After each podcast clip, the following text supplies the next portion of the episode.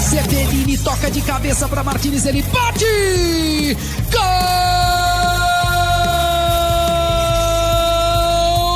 do Penharol! Penharol! É o terceiro do centroavante do Penharol, que tem 19 anos. O Penharol goleia o Corinthians. Apontou, atirou, guardou!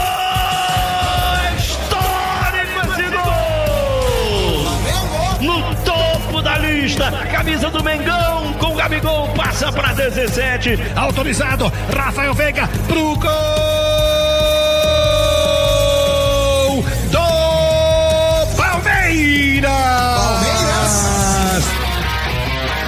Olá, salve, salve! Estamos chegando para mais uma edição do podcast A Mesa, a mesa redonda do GE. Comigo, André Rizek, com Paulo Vinícius Coelho e hoje com Gustavo Poli. Fala, PVC! Fala, Rizek, fala, Poli. A gente está discutindo a semana inteira. O que importa não é a disputa da taça ou da vaga, é a imagem do clube. Olha o que o Corinthians fez com a imagem dele de Montevideo. É, foi a pior derrota internacional da história do Corinthians. Corinthians decidiu priorizar uma competição regional. Nesse momento dá para afirmar que as pretensões esportivas do Corinthians são do tamanho da sua prioridade, uma prioridade regional. Pagou um preço alto, mas sinceramente não fico surpreso com a chacoalhada que o time levou, mas já já falamos mais sobre isso. Fala Gustavo Poli, bem-vindo ao nosso podcast A Mesa. Bom dia, boa tarde, boa noite. Hoje eu tô com alergia, tô fungando mais do que jogador do Galo América de Cali ontem. Então, casualmente, posso atrapalhar o áudio por causa da alergia, mas. Tem gás lacrimogênio aí na sua casa também, não? Tem só minha alergia tradicional mesmo. Agora, que- que- aproveito para dizer que espetáculo triste, né? De ver isso acontecendo no campo de futebol, né? Pelo menos o Galo, pelo menos do ponto de vista brasileiro, o Galo ganhou com um gol bonito do Vargas no fim, gol bonito do Arana, então temos que olhar, às vezes, a metade meio cheia do copo. Nesse caso é difícil, que o copo quase foi quebrado, né? E olha, enquanto estamos debatendo aqui, sai a lista da convocação da seleção brasileira, hein? É, para os dois próximos jogos, contra o Equador em Porto Alegre e contra o Paraguai fora de casa. Everton Ribeiro e Gabriel foram jogadores chamados do Flamengo. Gustavo Poli. Dani Alves no lateral, eu acho que para mim é a grande novidade, né? A convocação do Daniel Alves para jogar como lateral na citação. É, e de resto, nenhuma grande surpresa, né? Os jo- jogadores que vêm sendo convocados, tem o Fabinho também, talvez chame um pouco a atenção, a convocação para como meia. Paquetá, que é um mistério para mim. Que não- mas ele tem, na, na seleção ele tem agradado, né? Parece. Militão na zaga, Lucas Veríssimo, Marquinhos e Thiago Silva, que tem brilhado na Europa. O Thiago, mesmo veterano, está na final da Champions, né? Casimiro, Douglas Luiz, Everton Ribeiro, Fabinho, Fred e Lucas Paquetá. Everton, Firmino, Gabigol, Gabriel Jesus, Neymar, Richarlison e Vinícius Júnior. Quem não foi foi o Pedro, né? Não está jogando. E o, e o Claudinho. O Claudinho, Claudinho. se a convocação tivesse acontecido em fevereiro, o Claudinho seria chamado naquela Mas semana. o Clau- o Claudinho foi chamado pelo Jardine. É, é por isso. Mas o, mas o Claudinho, a informação era que em fevereiro o Tite chamaria. Agora, o Claudinho pode jogar a Olimpíada. É importante, muito importante isso. Ele está no radar. E o Lucas Veríssimo é a primeira convocação. O Lucas Veríssimo também seria chamado em fevereiro para as eliminatórias e é chamado agora pela primeira vez para a seleção principal. E é um grande zagueiro. Está jogando com linha de três no Benfica, pode mudar um pouquinho, mas é um zagueiro para substituição do Thiago Silva a médio prazo. a convocação do Dani Alves é, sintoma- é interessante, né? Será alguém esperava que ele voltasse a ser chamado como lateral? Eu, e eu acho que é um jogador que o Tite gosta muito, né? E a relação dos dois é, é, é, é, digamos, não chega, não sei se é íntima, mas o, o Dani elogia muito o Tite sempre, fala dele do Guardiola como seus grandes treinadores, né? E essa fase do São Paulo talvez tenha ajudado. Ah, isso explica também porque, sinceramente, eu não vejo um lateral direito hoje jogando melhor que o Daniel Alves. Talvez o Danilo, você possa dizer que é a, a opção que mais ameaça o Daniel Alves, mas eu não consigo ver hoje um lateral direito Não, eu à acho frente do Daniel Alves. Eu acho o Dani Alves ótimo, mas eu queria, eu, eu se fosse o Tite, eu chamava o Rafinha também. Embora sejam dois veteranos, né? Mas É, acho que o Rafinha é excelente, se- seja, é excelente. Acho que o Rafinha também merecia uma chance. Mas você vê, tem, tem, tem, algum lateral que você veja na frente do Daniel Alves hoje, PVC? Não, nem do Rafinha. Não. nem o Rafinha. Ah, é. É. Ai, nem o Rafinha. O, mas eu acho, eu, eu entendia que o, Dani, o Daniel ia voltar uma hora para a seleção brasileira, como lateral direito, desde que ele tivesse condição para isso. Agora, ele está preparando o retorno para a Copa América. Ah, e pensando em Copa do Mundo. Pergunta se ele chega. Algumas perguntas se chegam. Daniel Alves chega, Thiago Silva chega. Thiago Silva chegou na decisão da Champions, em princípio, como titular do Chelsea. E não era, né? Ele teve lesão. E voltou não, numa posição. Jogando de... bem. Jogando, jogando bem. bem. Jogando Marcando bem. Benzema, etc. Jogando bem. É 38 anos o Daniel Alves, né? Se a gente for para a Copa do Mundo, chegará a competição com 39. Acho que seria um recorde para um lateral de seleção brasileira jogar uma Copa do Mundo com 39 anos. O Cafu jogou a última com quanto, né? Ah, não, não chegou 36. a 39. É, não chegou 36, a 36. Seria uma, e, foi, foi uma grande discussão, inclusive, na é. Copa de 2006, né? Mas a gente é. aí tem dois, duas coisas, né? Claro que a ciência evoluiu, o preparo dos jogadores evoluiu, quer dizer, o Tom Brady está aí no futebol americano para mostrar, claro que é um esporte diferente, mas é um esporte de contato mostrar você foi campeão aos 43, né? Lá era um absurdo isso também, considerado um quarterback jogar depois dos 35, 36, hoje está se, se, configurando mais. E, e, e, o Dani talvez seja esse cara, né? Quem sabe vai chegar aos 40. Eu, eu, lembro de vários laterais veteranos de outras seleções, mas em outros tempos, né? Eu não, Maldini, eu não... mas que não era um cara que apoiava tanto quanto o Daniel é. Alves apoia, jogou. Também. Jalma é... Santos, com 37. O Bre... Eu estou lembrando do Bremen, não sei qual foi a última, na última Copa dele, com qual, qual idade, do Gerets, o, o, belga também, que foi até mais tarde.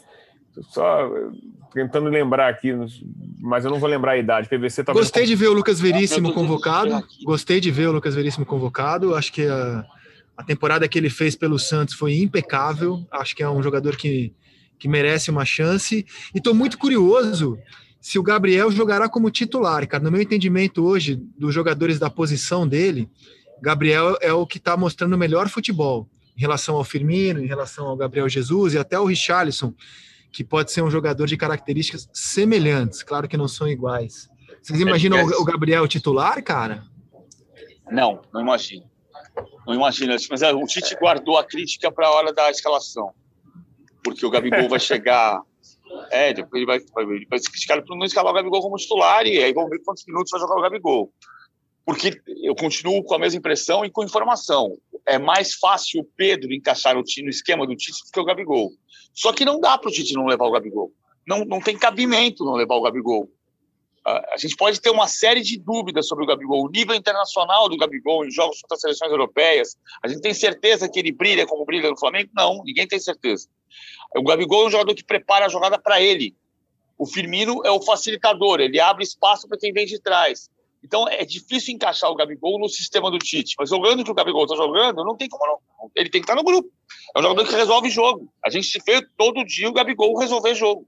Gustavo Poli, titular, Gabriel? Não acho que ele vá ser titular é, de início, não. E, e, não sei também. Eu acho que o Tite talvez vá deixar Everton e Richarlison iniciar. Tem, tem, que ver como ele vai usar o Neymar, né? E acho que tem o Vinícius, Vinícius Júnior também correndo por fora, né? Para ser testado. Então, assim, o Gabigol funciona muito nesse. No, tem, ele se destacou muito no esquema de dupla de atacantes do Flamengo, né? Na seleção, será que o, o Tite vai armar algo parecido com aquela pressão alta que o Flamengo faz? E que, então, assim, não sei. Acho que ele está jogando bem, mas ainda acho que ele não vai começar como titular, não. dos atacantes que o Tite chamou, Everton, Firmino, Gabriel, Gabriel Jesus, Neymar, Richarlison e Vinícius Júnior. Neymar à parte, o Gabriel, no meu entendimento, está jogando mais que todos esses aí. Que o, Richard, o Richarlison vem muito bem também. Tá, Richarlison também, Richarlison está muito bem, eu sei. Mas o, o Gabriel. E o Vinícius Júnior também, gente. Né? Sim, eu, eu, eu acho que o Gabriel está no, no melhor momento porque ele, ele tem feito de tudo ele abre espaço, ele joga pelos lados, ele puxa contra-ataque, ele finaliza como ninguém hoje no futebol brasileiro, só o Neymar. Ele bate pênalti de forma impecável. Ele tá jogando demais o Gabriel. Demais. Eu mas queria muito ver. Mas, mas tem uma questão aí do, do, esquema que o Tite vai adotar, né? E isso para mim é a dúvida. Assim, a gente vai jogar com, com extremos, né? Marcando o setor, mar, com o atacante tendo que voltar para marcar. É, ou vai marcar alto como o Flamengo marca? Que aí o Gabriel joga diferente, embora ele ajude bastante. Então, eu, eu, e isso faz diferença, porque o, o estilo do Gabriel, é, com a bola e sem a bola, funciona muito no Flamengo. Não sei se no esquema da seleção vai se encaixar tão bem. Só então, testando, né? Só testando. É. Só é. testando. Acho difícil encaixar, mas ele, ele tem que ter o cara na lista. É uma situação mal comparando, mal comparando.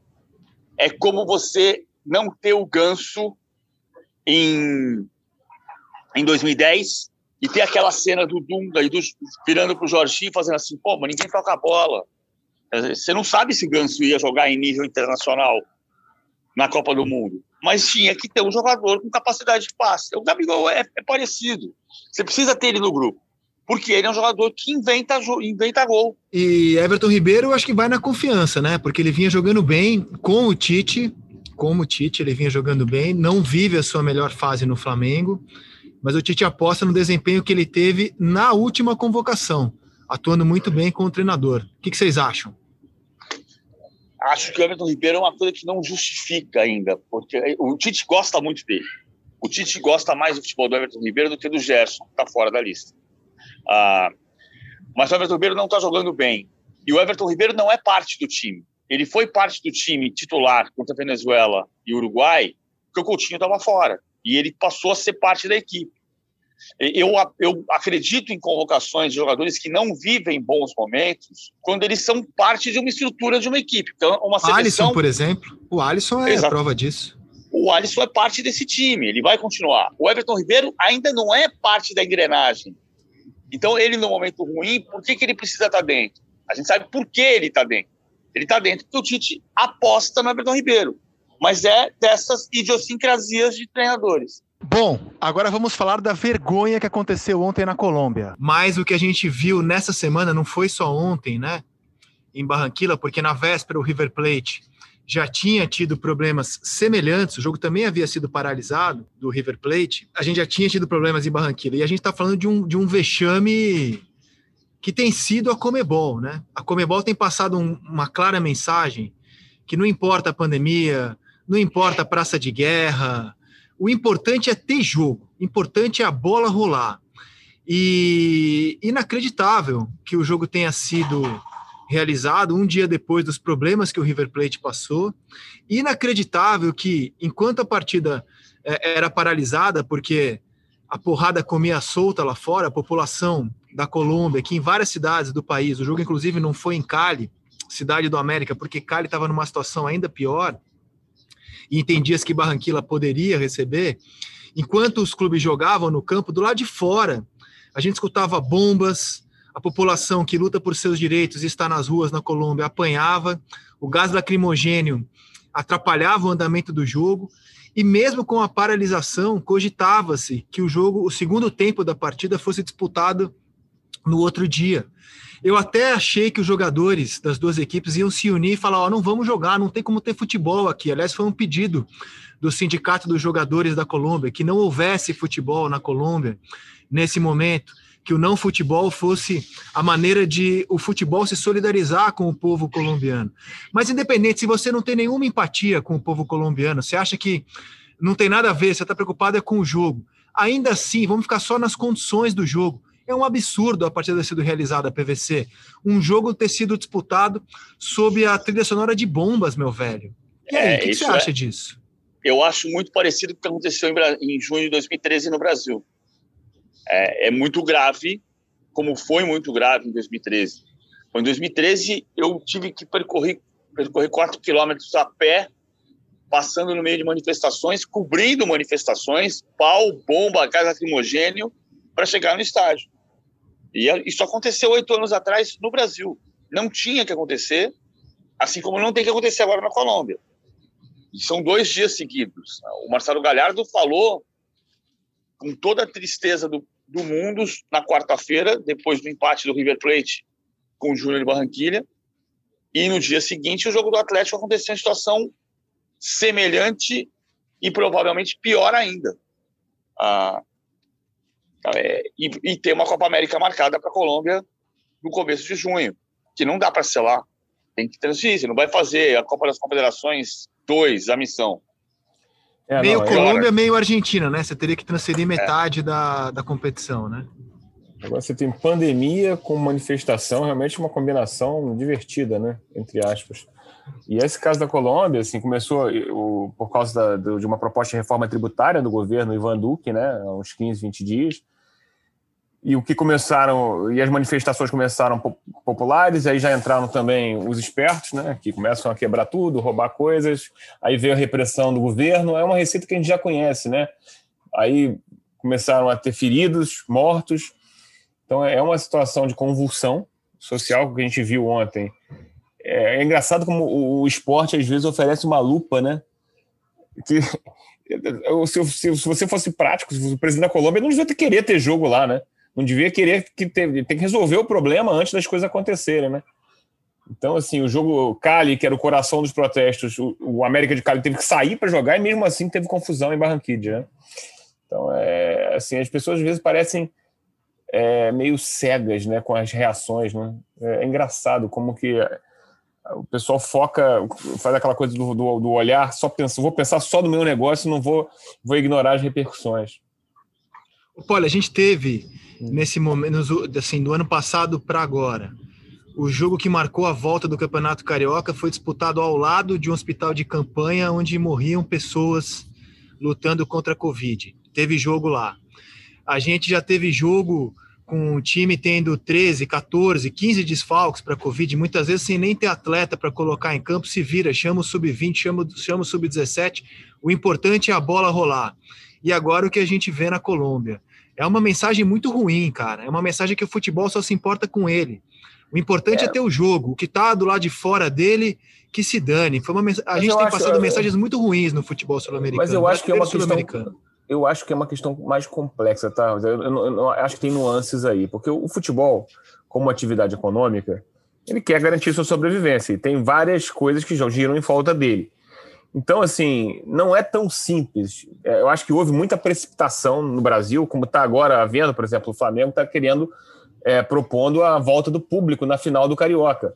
Por que, que o Flamengo quer isso? Porque é uma parte substancial da receita dele vem de bilheteria e essa receita sumiu. Só que passou bastante insensível. Por mais que a pandemia no Rio de Janeiro e no, e no Brasil, os números tenham, estejam sugerindo uma queda. E, só que a gente, a experiência mundo afora mostra que só é possível voltar com segurança pública, e tem voltado em alguns lugares, né? seja nos Estados Unidos, seja na Europa, quando o índice de transmissão baixa e você tem um nível sustentável, né? De. Um, sustentável é uma má palavra, um, um, um nível razoável de segurança para poder voltar aos jogos. A gente não sabe se tem isso no Brasil. A verdade é essa, a gente não tem certeza. E na incerteza, é, soa louco, né? Porque pode ser, hoje eu, li no jornal, ó, pode ser que venha mais uma onda aí. A gente não sabe, o vírus não, não, não, não faz distinção. Se ele não tiver ocupado, se não tiver, a gente não tiver vacinado todo mundo, pode ser que volte. E é, e é um terror, né? Mas eu me refiro assim até a, a mensagem que o esporte passa, né? Uh, antes da pandemia, a gente teve uma rodada de NBA, de NBA, gente, né? Uma liga assistida pelo mundo inteiro. E para mim hoje é a principal competição esportiva, assim, a mais agradável de se assistir a NBA. E no dia que o George Floyd foi assassinado por um policial branco nos Estados Unidos, né? Um negro que foi morto sufocado por um policial branco e, e eclodiram protestos em várias cidades norte-americanas, os jogadores da NBA se reuniram e falaram: não, não tem rodada. A Naomi Osaka, tenista número um do mundo, é, não entrou em quadra para jogar uma partida de tênis. O futebol não teve essa capacidade de mobilização em momentos críticos, que me parece teria sido o ideal de acontecer ontem na Colômbia. Não vai ter segundo tempo, não vamos jogar ouvindo bomba, ouvindo grito, ouvindo gente sofrer, gás lacrimogêneo, então não dá para jogar, não tem clima para a gente jogar. Mas, o, mas a gente sabe que estamos falando de atletas com características diferentes, né? Os jogadores com formação universitária, com um senso crítico, uma mobilização muito maior nos Estados Unidos. É, eu sei que é uma ilusão pensar que dois times de futebol, um colombiano e um brasileiro, vão se unir e falar: a gente não volta para o jogo. Mas é, era a minha vontade assistindo a transmissão, a triste transmissão que a gente viu de algo que não era, é, não era um jogo, é, era uma, uma cena que não deveria estar acontecendo ali. E, e me espanta a Comebol ter marcado jogos para a Colômbia, porque estava muito avisado que esse cenário iria acontecer, aconteceu na véspera, né? Infelizmente. A é, o Fluminense jogou em Guayaquil semana passada. Sim, o Fluminense é, jogou em Guayaquil. Depois de uma viagem longa. O Fluminense né? no Paraguai, porque não, no, e o Fluminense no Paraguai. Então, assim, já se sabia, já se sabia. Depois do que aconteceu na véspera do jogo do Galo, na mesa Barranquilla, era óbvio que a bola não podia ter, ter rolado lá.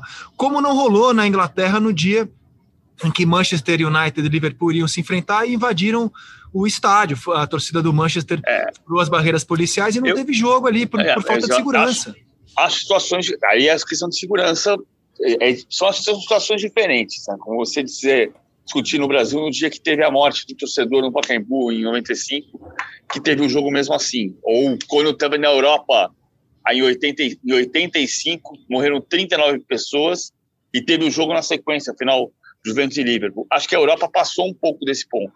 É, o nível de civilidade do futebol europeu é, aumentou. Eu acho que tem diferenças entre os casos de Manchester e Liverpool. Claro, claro que, que tem. Claro que tem. E o que está acontecendo na Colômbia. O que está acontecendo na Colômbia me lembra mais do que aconteceu no Brasil em 2013. Pode ser mais grave, uh, porque você está do lado do estádio ouvindo bombas.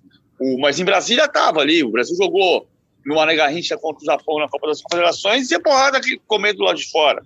Vamos falar um pouco do jogo, porque uh, os jogadores empregados uh, foram lá, fizeram o, o, seu trabalho e o Atlético Mineiro fez o seu trabalho muito bem, em PVC? O Atlético está ganhando, tá ganhando um jeito de jogar nesse 4-3-3 que o Cuca adota com o Hulk na frente, o meio campo está conseguindo se equilibrar, faltava no começo para mim uma capacidade de desarme maior, o Atlético está mais, mais forte na marcação também, mesmo com variação de escalações, ontem com o Jair como titular, acho que o Jair precisa ser titular desse time, o Jair dá é, o Jair se machuca muito, mas ele é um jogador que tem muita consistência no meio campo.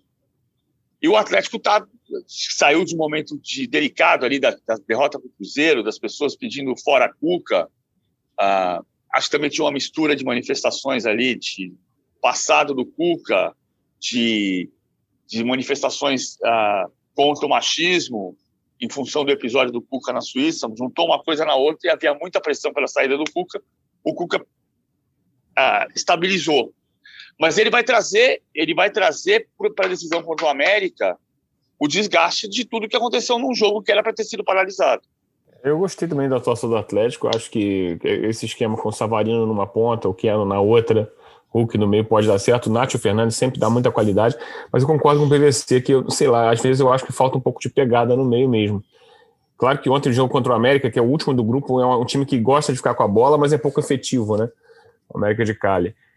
É, o Atlético teve várias chances, inclusive desperdiçou a chance de matar o jogo antes e correu um certo risco de empate e tal, mas é, eu tô gostando desse Galo. Foi a primeira vez que o Cuca repetiu a escalação, né? Me parece que está se desenhando um Atlético titular claro, assim, para a gente olhar na famosa prancheta do PVC, o time titular, e o Tardelli, que entrou aos 36 do segundo tempo no lugar do Queno, fez a, uma ótima jogada para o gol do Vargas, é, talvez se mostre uma opção bem útil de ataque para o Galo. Que opções, aliás, foram, que, foram uma das coisas que faltaram ao time do São Paulo no ano passado, né? As opções de banco não correspondiam quando ele precisou delas. E aí, PVC? Eu acho que uma coisa que faltou muito para o Atlético no ano passado foi um homem gol que o Hulk está se tornando. Fez gol de novo. Ah, o gol que abriu um jogo quando o jogo parecia que podia ser jogo ainda. Ah. É, não, e, e, o Hulk tem características que o elenco do ano passado não tinha, né? Desse homem mais pesado, mais forte. Eu não acho que o Hulk esteja tá longe, é assim, não é mais o super Hulk que, né, ele tá mais velho, mas ainda tem a força, ainda faz diferença. E ano passado ele jogava com Vargas ali, jogou, chegou a jogar com o Natan adiantado fez várias experiências porque não tinha esse, o tal proverbial homem de referência. E agora ele tem alternativa, ele pode até mesclar em outros jogos, né? O Hulk tá, agora sim está virando titular. Mas eu acho que assim, no segundo tempo, quando a gente viu, viu a entrada, as mudanças do, do, do, do Cuca, você vê como o, o, o elenco do Atlético está qualificado, né? Entraram Dodô, Vargas e Tardelli. Jogadores que seriam titulares em vários outros clubes no Brasil, né? Agora, é engraçado a história da pegada. Eu estou olhando os números do jogo. O Atlético jogou melhor, o Atlético finalizou 19 vezes, mas teve sete desarmes para um time que teve 35% de posse de bola. é, é, é incrível, né? Você permite ao adversário circular a bola, uh, mesmo que sem tanto perigo. O América finalizou quatro vezes no alvo, o Atlético 11. O Atlético foi melhor, mas falta um pouco mais de recuperação para fazer a bola sair da defesa para o ataque. O, o Zarate últimos... machucou, né? E, e, vinha bem, mas também não é, é. Ele tem alguns jogadores de, de, marcação, mas eu acho que você falou bem. O Jair, como tem muita imposição física, ele é, vai, vai, vai acabar, tá, tá se configurando como titular, né? Nos últimos é, três é. jogos pela Libertadores, o Hulk marcou cinco gols. E vendo esses jogos, uma marca impressionante, eu não consigo chamar o Hulk de centroavante. Eu, eu sei que a gente tem noticiado assim, né? O Hulk tá jogando centroavante, mas você pega o mapa de calor dele no jogo de ontem e a gente tá é, aqui gravando em áudio, né? Mas eu vou mostrar esse mapa de calor no seleção. O Hulk tá em todo o campo de ataque. Em todo o campo de ataque.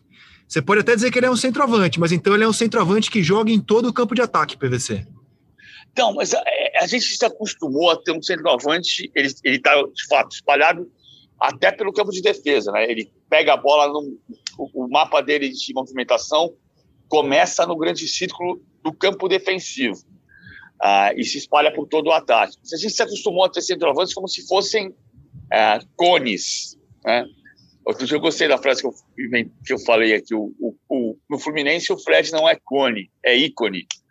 Uh, mas o Fred em boa, em bom momento, o Reinaldo dos velhos tempos do Atlético, ou o Careca eram centroavantes, centroavantes, ninguém chamou de falso nove, e eram centroavantes que se movimentavam pelo ataque inteiro. Eu chamo de centroavante, embora ele seja um ponta de lança também, eu prefiro chamar o Gabriel de Gabigol de, de ponta de lança, uh, é que eu acho que a diferença do Gabigol para o Hulk, em boa parte dos jogos, é que o Gabigol joga com uma dupla de ataque.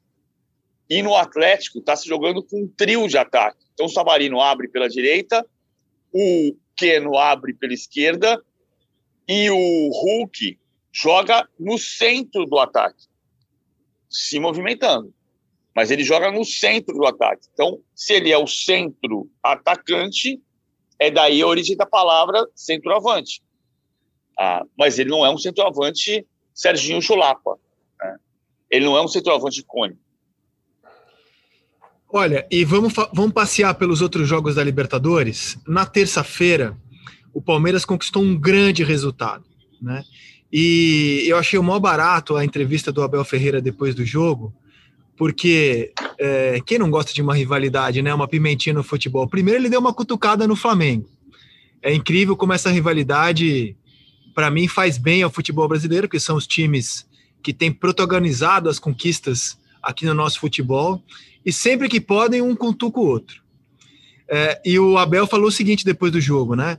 Ah, a gente ganhou aqui de um time que. de um lugar onde outras equipes saíram humilhadas. É óbvio que ele se referia ao Flamengo, que no ano passado foi a Quito com o Domenech Torren e perdeu de 5 a 0. O comentário à época é que o Flamengo tentou jogar em Quito como ele joga no Maracanã. Ir para cima, se impor, posse de bola, e levou uma surra do Del Valle na maior derrota da história do Flamengo na Libertadores. O, Flamengo, o Palmeiras, que já joga de um jeito diferente, habitualmente do Flamengo, adotou uma outra estratégia. A posse de bola foi quase toda do adversário, finalizou muito mais o Del Valle. O Palmeiras jogou no contra-ataque jogou de acordo com as, com as, características que o Abel e seu time entenderam ser as ideais para a altitude. E o Abel, inclusive, disse depois do jogo que a tática foi escolhida pelos atletas e que ele estava muito orgulhoso disso. Foi uma vitória enorme PVC, porque o Palmeiras chega a 100% de aproveitamento, atinge uma marca histórica de 12 vitórias consecutivas como visitante na Libertadores, é o recorde da Libertadores e já se classifica de forma antecipada. Como é que você vê, antes de mais nada, a classificação e a vitória do Palmeiras, PVC? É, o Palmeiras é uma coisa curiosa, porque o Palmeiras é sempre 8 ou 80, não tem meio termo no Palmeiras. O Palmeiras, duas semanas atrás, estava se discutindo o vexame que era o Palmeiras ficar fora da fase de classificação do Campeonato Estadual. Sendo que a gente hoje discute como assim o São Paulo coloca o time titular no estadual e deixa a Libertadores de lado. Mas duas semanas atrás era olha a vergonha do Palmeiras estadual. É incrível como a gente não consegue chegar a uma conclusão. O estadual não vale nada, então deixa de lado. E se acontecer alguma catástrofe, não é, não tem importância. Quando acontece, como assim vai ser eliminado? E o Palmeiras consegue sair disso. O Palmeiras esse ano viveu uma gangorra. Ele teve 10 jogos em janeiro, 9 mais um dia 30 de dezembro, foi campeão da Libertadores. Emendou com o fiasco no Campeonato Mundial de Clubes e, e voltou com uma aparente crise. Juntou com maus resultados no Campeonato Brasileiro, na reta de chegada, que tinha deixado de ser prioridade, porque o time queria ganhar também a Copa do Brasil. Chegou ao ápice na maior temporada vencedora do clube, no mínimo nos últimos 30 anos, desde 93, pelo menos, 28 anos, e entrou em crise pelos resultados ruins do Campeonato Paulista. E passa é. a ter, pela primeira vez desde 68, o time ganha os quatro primeiros jogos da Libertadores. Mas não é curioso isso, assim, que eu acho que a gente a gente meio que banalizou e a gente, quando eu falo, a gente fala imprensa em geral, torcedores, redes sociais, a palavra vexame, a palavra vergonha. Qualquer coisa hoje é vergonha, qualquer coisa é vexame.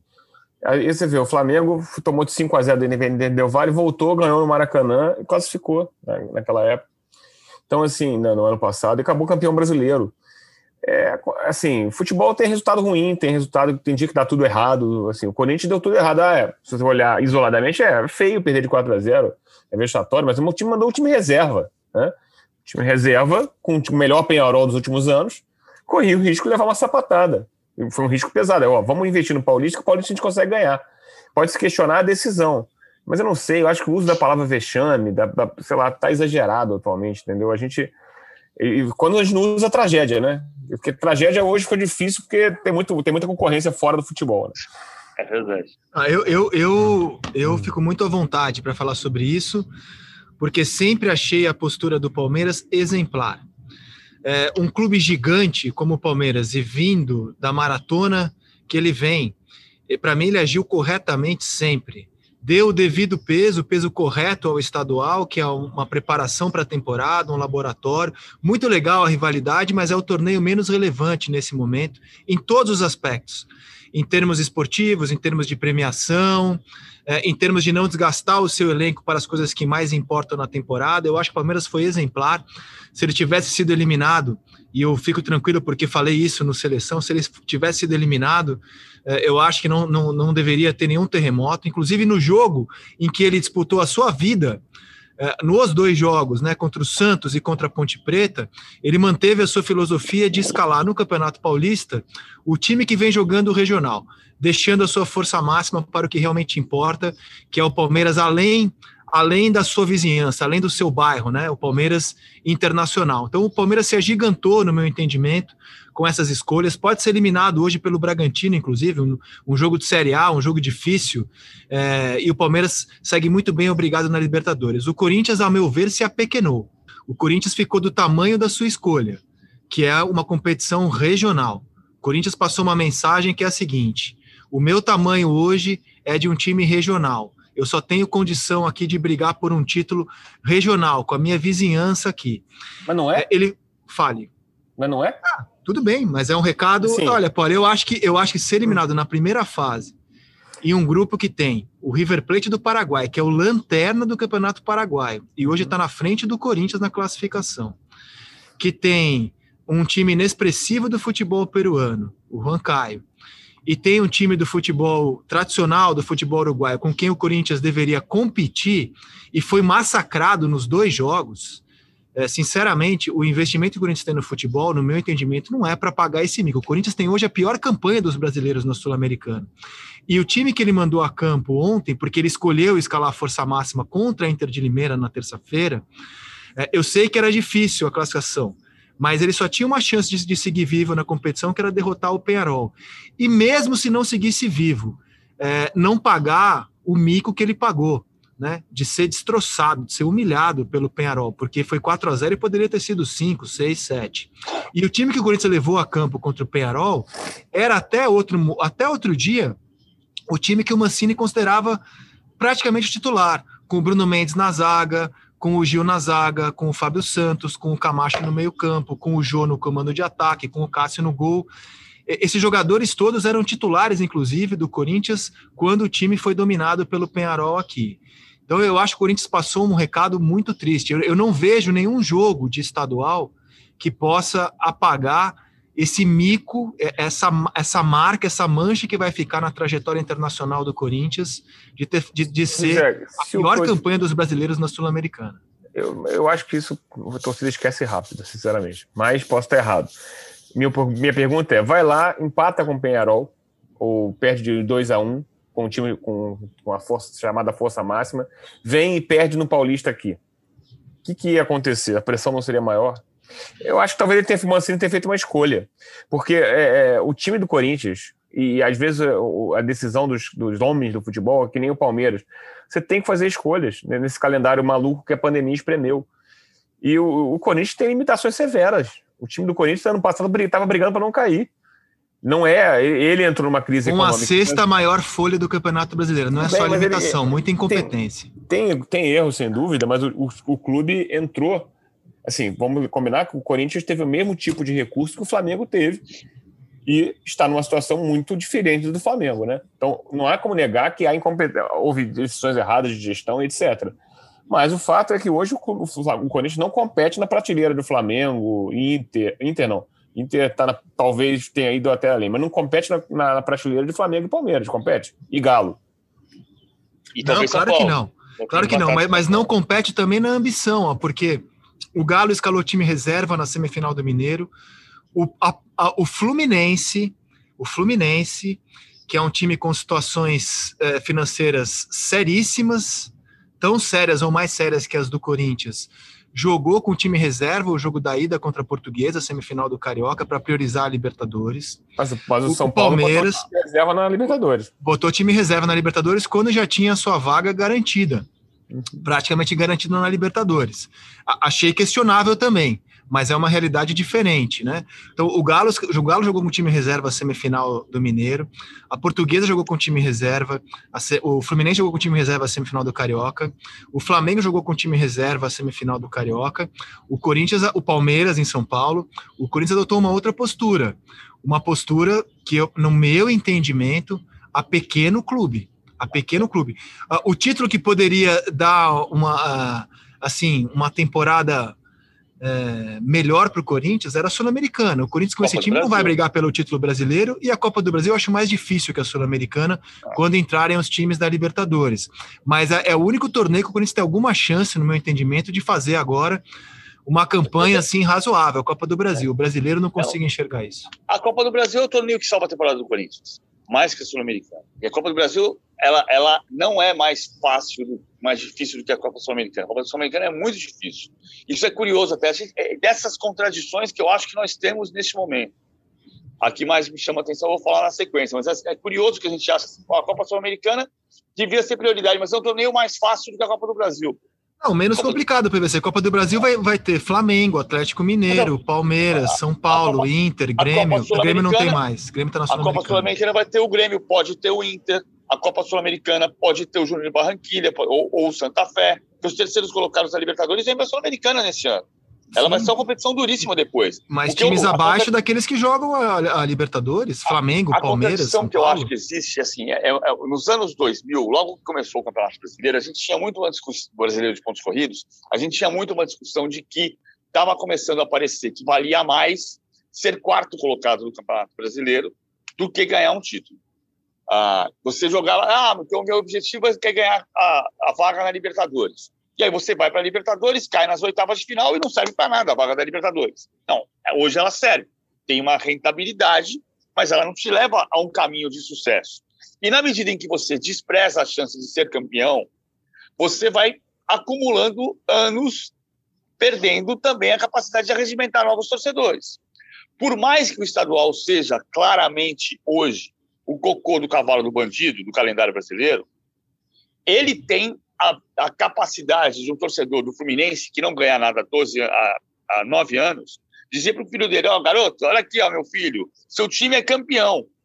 Não estou dizendo que é mais importante o estadual do que a Copa Sul-Americana. A Copa Sul-Americana é mais importante do que o estadual. É que você chega em dilemas em semanas específicas.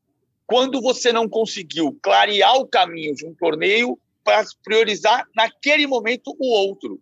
Por exemplo, o São Paulo pode fazer isso. Se o São Paulo ganhar do Racing, ele está classificado na Libertadores. E ele joga contra o Racing no Morumbi. Então ele, ele pode empatar com o Racing no Morumbi, ele se mantém na primeira posição. Então o, o São Exato. Paulo tomou uma decisão circunstancial. O Exatamente. Corinthians tomou uma decisão mais, mais abrangente, assim, né? Mas o São Paulo tomou essa decisão porque o São Paulo precisa voltar a ser campeão. 10, 15 anos atrás, o São Paulo era o clube paulista que mais dava de ombros para o Campeonato Estadual. Campeonato Estadual para o São Paulo no Morumbi, se falasse estadual, foi estadual. Não tinha importância nenhuma. Hoje é diferente. Hoje o Palmeiras pode se dar o luxo de dizer: não vou jogar o estadual em bom nível, porque eu fui campeão no ano passado. E eu estou preocupado com outras ambições. Mas se eu fosse o São Paulo, se eu, se eu, tivesse a caneta no São Paulo, eu não teria feito a escolha do Crespo também, não. Eu iria com força máxima na Libertadores e passaria o recado para minha torcida que assim, ó, eu sou um gigante. A minha preocupação é, é, além do meu bairro aqui, além da minha vizinhança, além da minha cidade. A minha preocupação é, é ser o melhor time da América. O meu campeonato é, é, a, é a Libertadores. O estadual, para mim, é preparação para a temporada. É o, o que eu teria feito. O campeonato do São Paulo é a Libertadores.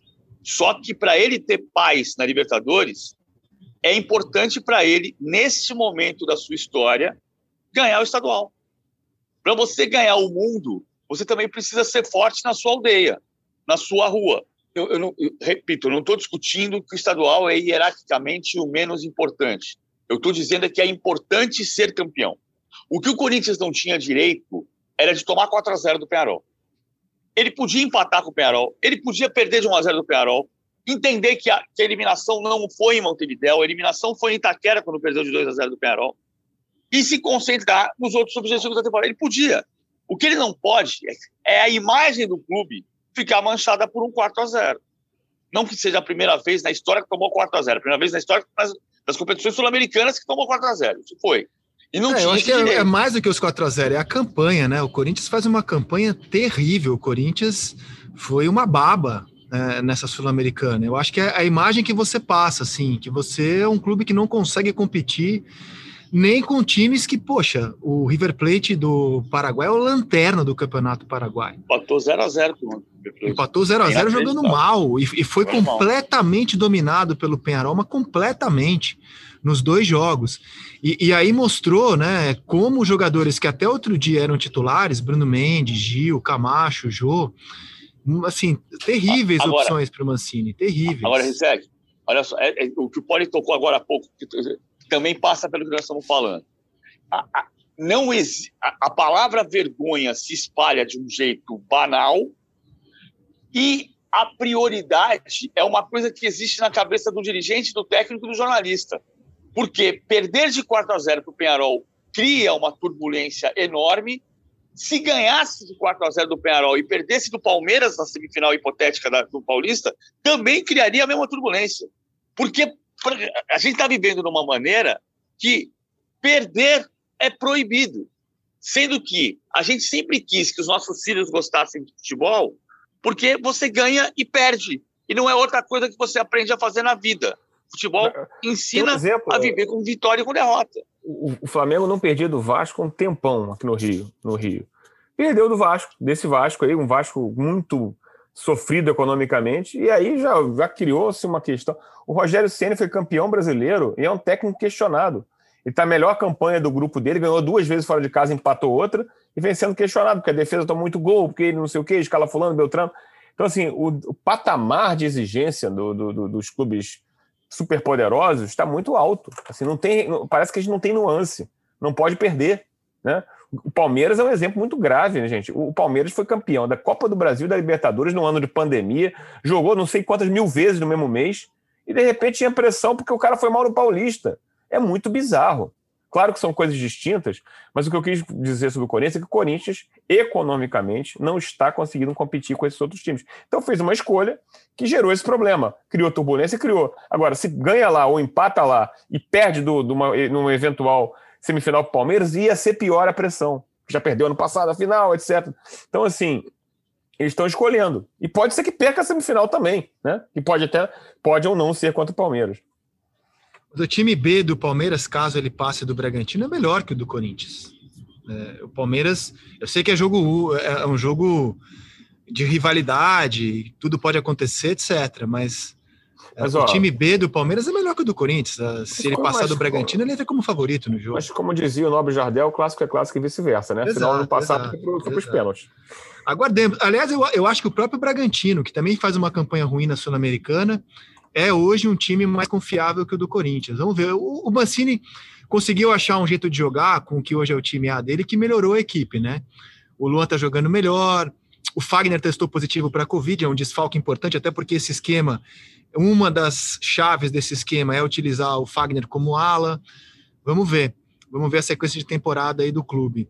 No caso do Flamengo, já que a gente está falando aqui dos gigantes, no caso do Flamengo, é, é, impressionante como o time mantém as suas características e, e, foi assim no Chile. A gente sempre vai esperar o Flamengo com mais posse de bola, o Flamengo indo para cima, o Flamengo atacando mais, chutando mais. Mas a defesa do Flamengo tem falhado tanto, tem falhado tanto, que torna a situação do clube perigosa. Até quando você joga bem, faz dois gols lá na frente, produz, é, falhas individuais podem comprometer o time numa competição em que, por exemplo, um gol fora de casa muda muito. O Flamengo está com um problemão na defesa em PVC. Ah, eu, eu, sequência de falha individual indica um problema coletivo. O Flamengo tomou com o Rogério Ceni 43 gols em 34 jogos. Mas se a gente quiser fazer um recorte mais justo, em 12 partidas da temporada 2021, são 16 gols sofridos. Em 12 partidas 10 o time foi vazado. E aí não é vazado simplesinho, é dois gols do Lacaleira, dois gols do Vélez, dois gols da LDU, um gol do Lacaleira no, no Maracanã. É, então, três gols do Vasco, pode citar agora há pouco. Então tem um problema coletivo. Como o Rogério disse na terça-feira, ah, o, o Flamengo é pouco atacado. O problema é que quando é atacado a bola entra temos um problema.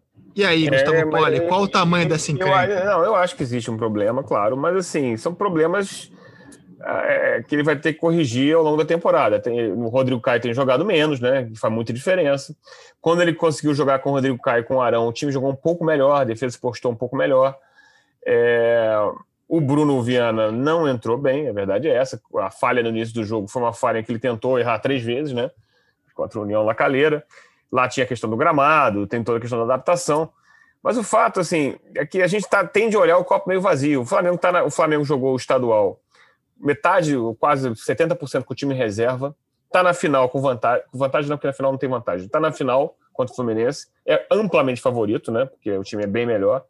Opa! É, é líder, é líder da, da. Não é melhor? Repita, o Flamengo é o quê contra o Fluminense? Amplamente favorito. Ah, olha só, hein, Roger, eu acho que tem que pegar esse áudio aqui do Poli e colocar no mas vestiário do Fluminense é, sábado, é, hein? Assim, é, assim, Fluminense é, é, pode, pode ganhar, mas vai ser zebra. Isso aí não é assim. Qual, assim, qual Ô, time, louco, qual zebra? Qual é o jogador do Fluminense que seja titular no Flamengo hoje? Um dos zagueiros, talvez? O Lucas Claro seria. Será? Com o Rodrigo Caio jogando? Não sei. Talvez. Mas e outro? Tem algum outro? Ah, seria, mas assim, num, num cravo, assim, Pedro, assim, ah, com certeza. Pedro seria titular no Fluminense? Eh, não, eu, eu, no, no, se a gente for fazer o paro ímpar, eu uhum. acho que o Fluminense pode perder nas 11 posições. E, e o time mas, reserva? Assim, eu também. sei, como o Lacaleira perderia também, empatou por 2 a 2 né? Mas é, tomou no, no Maracanã de 4 a 1 gente. São, é que assim, são 180 minutos. Mas, mas voltando só à resposta, eu acho que a gente tem questões mas são questões que o Rogério tem que ajustar ao longo do ano, né? Ele, ele, ele realmente tem, tem uma carência de, de um zagueiro melhor. Tanto que ele andou improvisando o Arão ali. E, e, e, e, o time, com o Diego jogando de volante, não adianta, é, é, assim, que tem jogado muito bem, por sinal, mas sem a bola perde em marcação. E aí a recuperação, às vezes, é o que ele falou: você é pouco atacado, mas o time do Jesus também era pouco atacado, era bem era menos atacado, só que tinha uma blindagem de recuperação de bola que era melhor, né? E, e o Flamengo, vamos, vamos ser francos, é, houve uma queda, né? O, o, Pablo Mari, daquele time lá, o Pablo Mari e o Rafinha fazem falta nesse sistema defensivo. O Rafinha é melhor que o Isla, né? Então, assim, é, não acho que seja fácil, mas o Flamengo ainda é muito melhor que os outros, gente. Ó, quando o Domenech Torren foi demitido ano passado, o Flamengo hum. tinha a segunda pior defesa do Campeonato Brasileiro. E foi campeão brasileiro. Foi campeão, mas terminou com uma defesa bastante vazada. Se você for olhar os times do G4, o Flamengo foi disparado, o mais vazado no último campeonato. E foi brasileiro. campeão porque fazia mais gol. Na época do Super Santos lá, a gente achava um barato. O Santos ganhar de 8 a 3 de 5 a 4 Agora o Flamengo ganhou duas vezes fora de casa de 3 a 2 e a gente está preocupado com a defesa. Né? Não, Eu mas, mas, a mas, preocupação, não, mas é que a defesa num, num jogo eliminatório, cara, nos últimos 11 jogos, o Concordo. Flamengo levou 18 gols. Assim, e, e com seis duplas de zaga diferentes, né? inclusive com o Rodrigo Caio atuando. Então, assim, o Flamengo vai mudando os seus zagueiros e vai levando muitos gols. Vai levando muitos gols. Quando a gente fala de. No campeonato por pontos corridos, você administra isso muito bem. Beleza, Flamengo leva muitos gols, faz mais, é campeão. Mas no campeonato de mata-mata, inclusive com gol fora de casa, isso se torna um problema. E vamos lembrar do como foi o Fla-Flu do Campeonato Brasileiro do ano passado. Me parece que a maneira como os times vêm jogando e jogam sugere que a gente vai ter um jogo muito semelhante, com o Flamengo indo para cima, Flamengo protagonista, amassando. Aliás, o Fluminense foi amassado em boa parte do jogo até pelo Santa Fé no Maracanã, mas o Fluminense tem um contra-ataque enjoado. é, o seu goleiro tá pegando bem, a zaga tá se defendendo, e numa bola dessa, que é um ponto fraco do Flamengo, né? Bola nas costas da defesa, de Já foi contra-ataque, Foi já assim foi que assim. perdeu do Vasco. Né? Foi assim que perdeu do Vasco. foi assim que perdeu do Fluminense no ano passado, no último choque entre os dois times É, com as escalações é, titulares. mas- O Fluminense ganhou no Campeonato Brasileiro. É, ganhou graças a uma falha do Felipe Luiz no fim, etc. Mas assim, o fato é que existe, assim, o futebol é o esporte da, da eu acho que é possível. 60 a 40. Eu não, eu não vejo Fluminense pela- como essa zebra, não. Eu acho que é 60 Flamengo, 40 Se fosse, se fosse um jogo só, era mais fácil, Zé. Dois jogos, a qualidade do Flamengo é, mais- é muito acima da do Fluminense. Embora esse Fluminense seja melhor que o do ano passado. Tem jogadores como Casares, que é o metedor de bola, que antes eles não tinham, né? O Fluminense, o Roger tem jogado com o Nenê e com, com o Fred, e entra no segundo tempo, a, arma- a armadilha melhora. Então, eu, eu- claro, não é, não, é, não é 100%, nenhum jogo de futebol é. Mas assim, não sei, PVC pode discordar de mim, eu acho o Flamengo bastante favorito. Eu acho o Flamengo favorito, só que eu acho que tem uma questão tática. Assim, eu- eu- essa coisa que a gente adora fazer de nenhum jogador do Fluminense entraria no Flamengo, mas o Kaique entra nas costas do Felipe Luiz. É o, Luiz. Henrique, o Luiz Henrique joga no setor do Isla. E ele 35 não precisa anos ter- contra 17, Kaique e Felipe Luiz. Não, e, e- esse, e esse pode ser o favor. Eu, eu- falei do Casares, mas esses dois meninos, especialmente o Kaique, que está surgindo como um, um meteoro, né? O Fluminense vai aproveitar o talento muito brevemente, pode fazer diferença, porque é um jogador que parece acima da média, né? Um garoto de 17 anos com a personalidade e o talento desse, que vai para cima e, e- não importa se é carioca ou libertador, ele está fazendo diferença. Ainda tem o, o, o súbito aparecimento, o reaparecimento de Caio Paulista, que outro dia o pessoal queria matar e agora está fazendo gol, né? É isso mesmo. Agora, eu acho que esse jogo, em termos de estratégia, o Fluminense não vai ganhar por, por ser melhor que o Flamengo. O Flamengo é melhor que o Fluminense. Mas em termos de estratégia, pode ser um jogo que encaixa para o Fluminense. O Fluminense ganhou os dois clássicos Fla-Flus deste ano, um com reservas e outro com time titular. Mas são duas situações. Eu, qual time ganhou do Flamengo duas vezes neste ano? Só o Fluminense. E ó, vou falar, me incomodaram as manchetes para a vitória do Fluminense quarta-feira, hein? Porque é, nas manchetes, inclusive aqui, amigos do GE, a gente destacou: o Fluminense joga mal, sofre. Cara, eu achei uma vitória tão importante, cara, porque o Fluminense conseguiu somar três pontos, estando em dificuldade. Eu acho que isso é um mérito tão grande. Quando você está tendo dificuldade no jogo, o seu técnico faz alterações fundamentais, fundamentais. O Roger colocou o Casares e colocou o Caio, jogadores que participaram do segundo gol do Fluminense. É, Eu achei, eu achei uma. E, e foi muito questionado na entrevista. Ele mesmo falou né, que estava sendo mais questionado na entrevista é, pelo, pelo ataque que ele, levou, que ele levou do Santa Fé do que pela vitória. Cara, foi uma vitória enorme do Fluminense. O time que consegue, mesmo em dificuldade no jogo, ter a calma de ganhar um jogo, de fazer alterações chaves, eu achei uma vitória espetacular. Eu vibrei com a vitória do Fluminense. Eu acho que o, também. Fluminense, o Fluminense é um time que, assim, é, a gente tá olhando, eu tô olhando com muito carinho para o Fluminense, porque ele mostra que você, mesmo sem estar no patamar milionário de Flamengo, de Palmeiras, de Atlético Mineiro, se você trabalha bem, com consciência, como fez o Fluminense no Campeonato Brasileiro do ano passado, se você encaixa uma boa ideia de jogo, uma ideia competitiva, você consegue chegar a coisas grandes, como, como chegou o Fluminense, classificando-se para Libertadores quase como um patinho feio, quase como um intruso. E é até aqui, gente, não vamos desprezar. A vitória desse meio de semana deixou o Fluminense na frente do grande River Plate. Então, com a gente destacando que o Fluminense jogou mal, jogou mal, jogou mal, o Fluminense está muito perto de ser o primeiro do grupo, tendo o River Plate na sua chave. Talvez o grupo mais difícil dessa Libertadores. Eu aplaudo o time do Fluminense e encaro o jogo desse fim de semana de um jeito que eu não via antes o Fluminense encarando o Flamengo. Eu, eu acho que é um jogo bem perigoso para o Flamengo. Também acho perigoso. Também acho um jogo enroscado para o Flamengo. Agora, Flamengo é mais time. Flamengo, Flamengo é, é, são dois Flamengos, né? o espetáculo do ataque e a fragilidade da defesa. Eu acho. Bom, saberemos em breve, né? Como se diz, né? Mas eu, eu acho que o Flamengo é bastante favorito. De 0 a 100, Gustavo Poli, como é que está o seu favoritômetro, hein, para Flamengo e Fluminense? 7,5-25. 7,5-25. Paulo Vinícius Coelho. 60-40. Eu vou de 60 a 40 também. 60 a 40 também. Aliás, vamos colocar no seleção de hoje o favoritômetro. Ô, ô PVC, e essa montanha russa do Internacional, hein? O Internacional animou tanto a gente nas goleadas sobre o Olímpia, na goleada sobre o Juventude. Aí quando sai do Beira Rio, que acontece com, com o Internacional? Perdeu do Juventude fora de casa em Bento Gonçalves, perdeu na altitude, é verdade, contra o Always Ready. E agora, para mim, assim, ó, o grande o grande resultado ruim, né? A grande marca negativa até aqui dos jogos comandados pelo Miguel Ramírez. Perdeu do Tátira PVC. Como é que a gente explica isso? Eu acho que é mais uma dessas gangorras. Gangorras, nossas gangorras emocionais. A gente sobe e desce de ganhou do Juventude de goleada, tá tudo certo já com o Miguel Angel.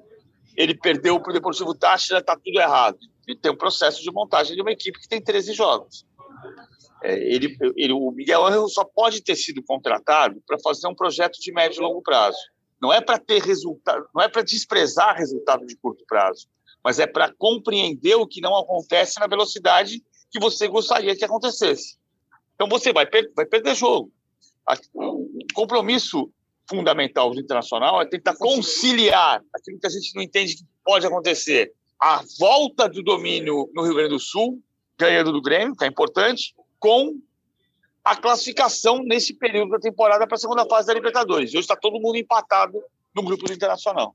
Muito bem, meus amigos. Considerações finais aqui, Gustavo Poli, desta edição de sexta-feira do podcast A Mesa. Eu queria lembrar, registrando, que Botafogo e Vasco farão um jogo da Taça Consolação do Carioca neste domingo, se preparando para a Série B, disputar um, abre aspas, título, a Taça Rio, de maneira quase clandestina e triste. É, se eu sou dirigente desses clubes, eu deixo bem claro para os meus jogadores: ó, legal, é uma taça, a gente pega, mas sem volta olímpica, Não, pega sem e, choro. Pega, né? pega, e leva no ombro, né? Isso, pega aqui. isso sabe? A gente pega, beleza, bacana. Vamos colocar lá num cantinho bem escondido da nossa sala de troféus, porque a gente é muito maior do que mas isso. você sabe que é Vamos engraçado? isso como algo. Mas o engraçado é que a Taça Rio sempre foi um turno, do, durante muito tempo, né? Foi um turno do Carioca. Era o primeiro turno era a Taça Guanabara, o segundo turno era a Taça Rio. Os vencedores se enfrentavam na, na, decisão, sendo que se tivesse um time com mais pontos, ele entrava, ou se um dos dois vencedores de turno tivesse mais pontos, tinha vantagem. E hoje não, hoje virou uma consola-taça. É, consola-taça, isso aí. Mas eu acho que taça é sempre importante, não essa. A taça do estadual ainda é importante. Ser campeão, ser campeão não é o caso da Taça Rio. Ser campeão é importante. Entre uma taça e uma vaga, você precisa saber medir o tamanho da vaga. Mas uma taça sempre tem valor. Ah, mas tu, dizer, mas acho que para Botafogo e Vasco o valor desses jogos é continuar preparando não, não, para a Série B. Isso está fora. Eu estou fora dessa. Eu estou falando da, da, dessa disputa que a gente tem dito de estadual versus vaga na próxima fase da Libertadores. A Libertadores é muito importante, muito mais importante. Mas se você tiver que morrer nas, no oitavo lugar na Libertadores, ser campeão estadual é ser campeão. Ainda é ser campeão. Não da Taça Rio. Eu estou discutindo vaga versus título. Título tem muito valor. É a história do clube. Muito bem, voltaremos na segunda-feira aqui, já com os resultados dos estaduais, para a gente debater com o Luiz Roberto, com o Paulo Vinícius, comigo. Por hoje é só, meus amigos, minhas amigas. Um abraço aqui para o Poli, para o PVC. Um ótimo fim de semana repleto de saúde, muita esperança a todos e até segunda-feira, gente. Tchau!